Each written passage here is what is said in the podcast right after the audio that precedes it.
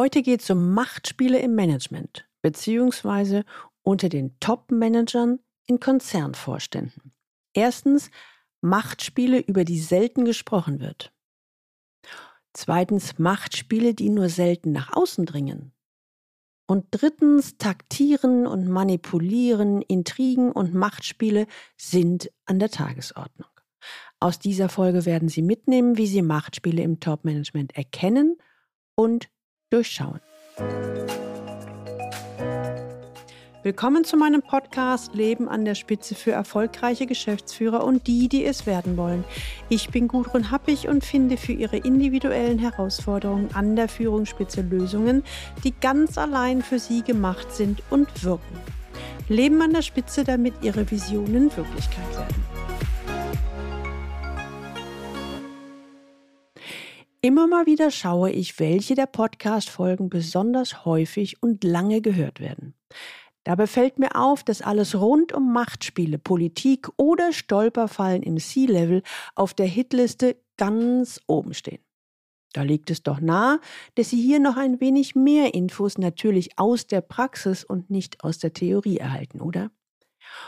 Heute geht es um die Machtspiele unter den Top-Managern in großen Unternehmen und Konzernvorständen.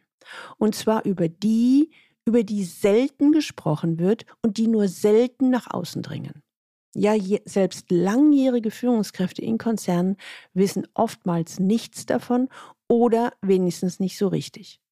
Macht doch Sinn, wenn Sie die Machtspiele im Management der Konzerne mindestens erkennen und durchschauen können, oder? Genau diesem Thema werde ich mich heute widmen.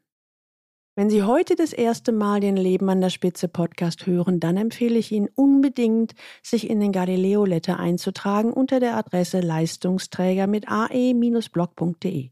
Da bekommen Sie ein paar gute Impulse, wie Sie die Herausforderungen im C-Level Führungsalltag leichter lösen. Wenn ich an meine Klienten denke, dann höre ich nahezu immer Politik, Unternehmenspolitik und politische Machtspiele finde ich doof. Im Grunde lehne ich sie ab. Ich mag Kommunikation und Führung auf Augenhöhe. Ich mag ehrliche und offene Kommunikation. Aber ich merke, dass ich damit nicht wirklich weiterkomme. Ich brauche mal einen Einführungskurs in die Spiele der Macht, um überhaupt zu verstehen, welches Spiel da gespielt wird. Geht's Ihnen auch so? Ich bin da absolut Ihrer Meinung. Und bis vor ein paar Jahren hegte ich sogar die Hoffnung, vielleicht hat sich das bald erledigt mit dieser Politik an der Unternehmensspitze oder zumindest brauche ich das in mittelständischen Unternehmen nicht mehr. Ein paar Jahre später bin ich ein paar Erfahrungen weiser und würde es mal so formulieren. Ja, es tut sich einiges in diesem Bereich, auch in Konzernen. Vielleicht wird es mal weniger, Vielleicht. Aber sie wissen niemals, wo sie dann doch auf die Machtspielchen treffen. Aktuell wechseln viele Führungskräfte aus Konzernen in den Mittelstand, gerade weil sie die Politik gegen Klartextkommunikation austauschen wollen.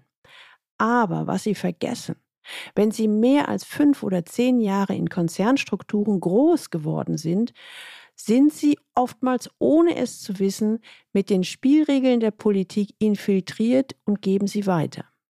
Ob sie wollen oder nicht. Umso mehr plädiere ich dafür, lernen Sie die Spielregeln der Macht kennen.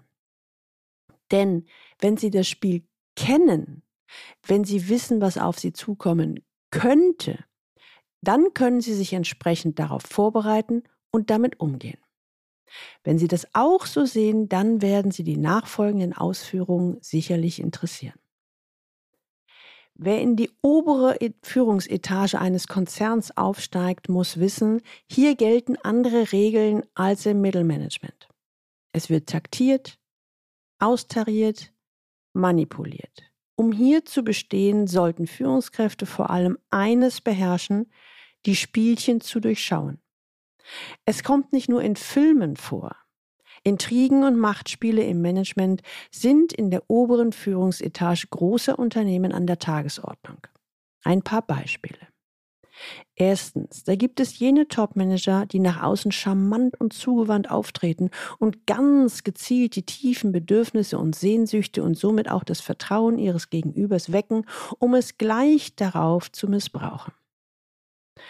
Zweitens, oder solche, die nach und nach emotionale Abhängigkeiten schaffen und mit freundlicher Miene Druck ausüben, um beim Kollegen oder der Kollegin Selbstzweifel zu sehen. Manipulative Sätze wie wenn Sie sich dazu nicht in der Lage fühlen, dann muss ich das Projekt wohl an jemand Fähigeren übergeben, sind in der oberen Chefetage keine Seltenheit. Machen Sie sich bewusst, es ist wie ein Spiel. Es geht um Gewinnen und um Macht. Und dies alles auf hochpolitischer Ebene. Man sollte annehmen, dass eine Führungskraft, die seit vielen Jahren im Unternehmen gut verdrahtet ist und in die obere Führungsriege aufsteigt, über diese Spielregeln bzw. Spielchen im Vorstand informiert sei.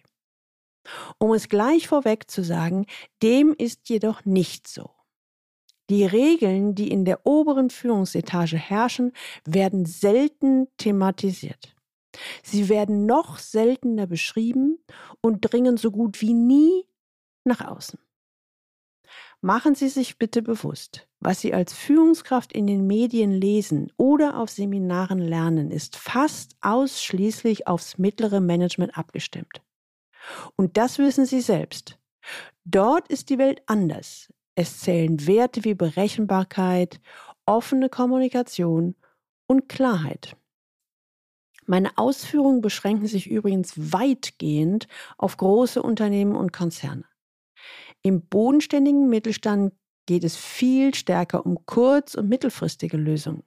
Die Wege zwischen Führungsmannschaft und Mitarbeitenden sind hier deutlich kürzer und geradliniger.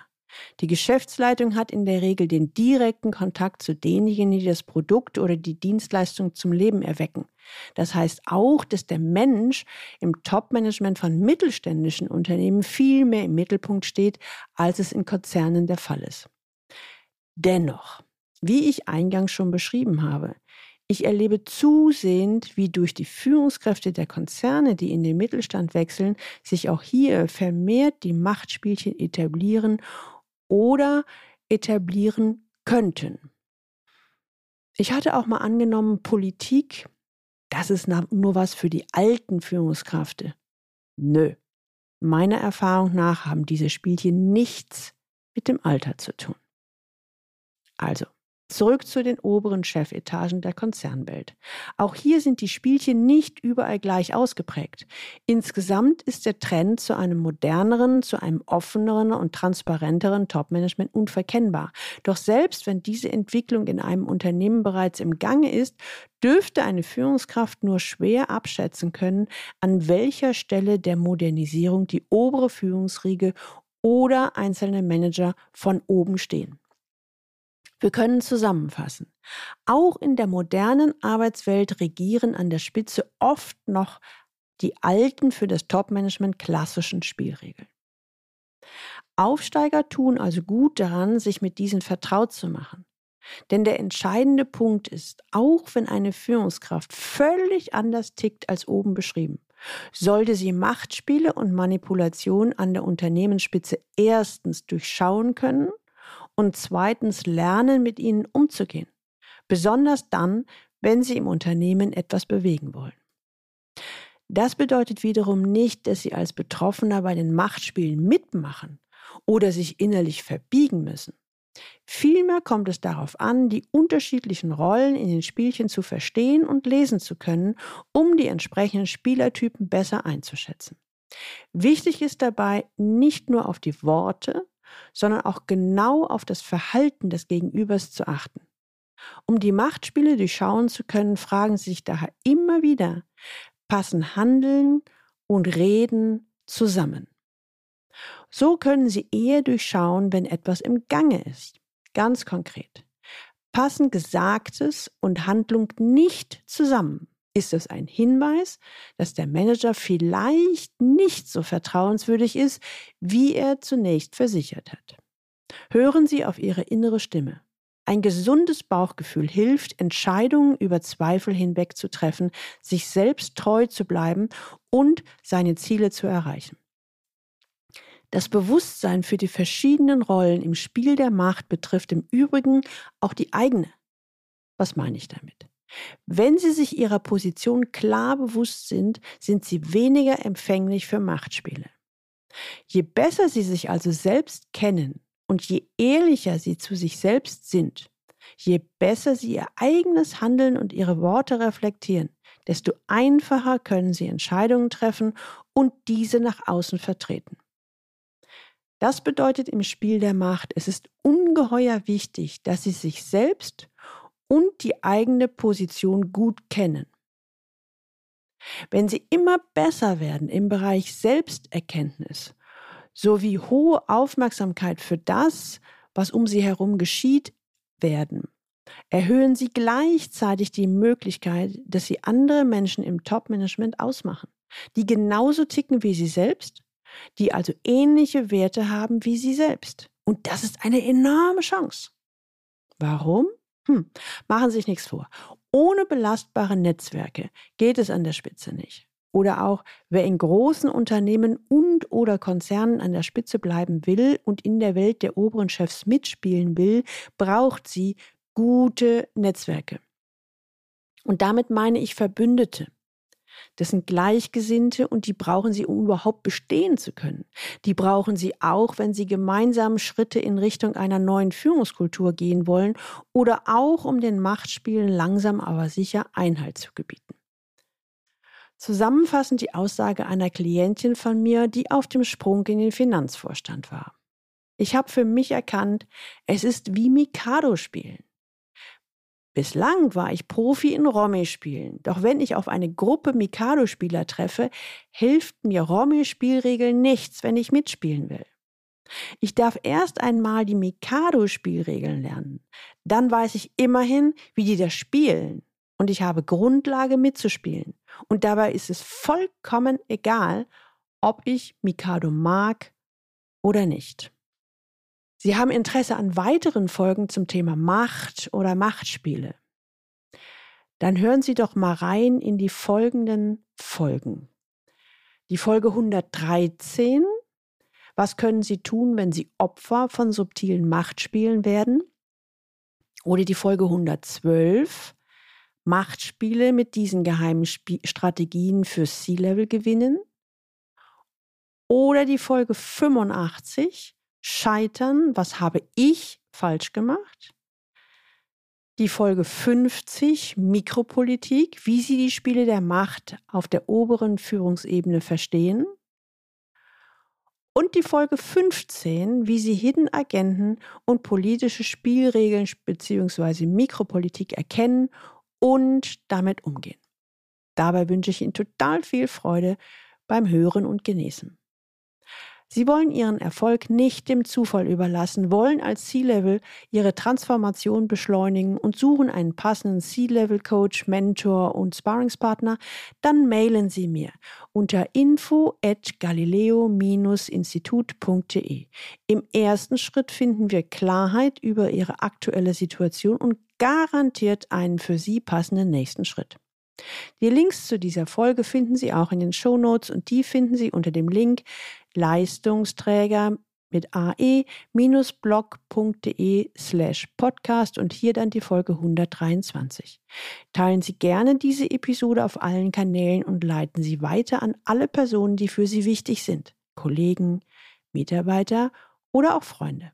Abonnieren Sie unbedingt diesen Podcast, damit Sie die nächste Folge nicht verpassen. Und jetzt wünsche ich Ihnen viel Freude beim Leben an der Spitze.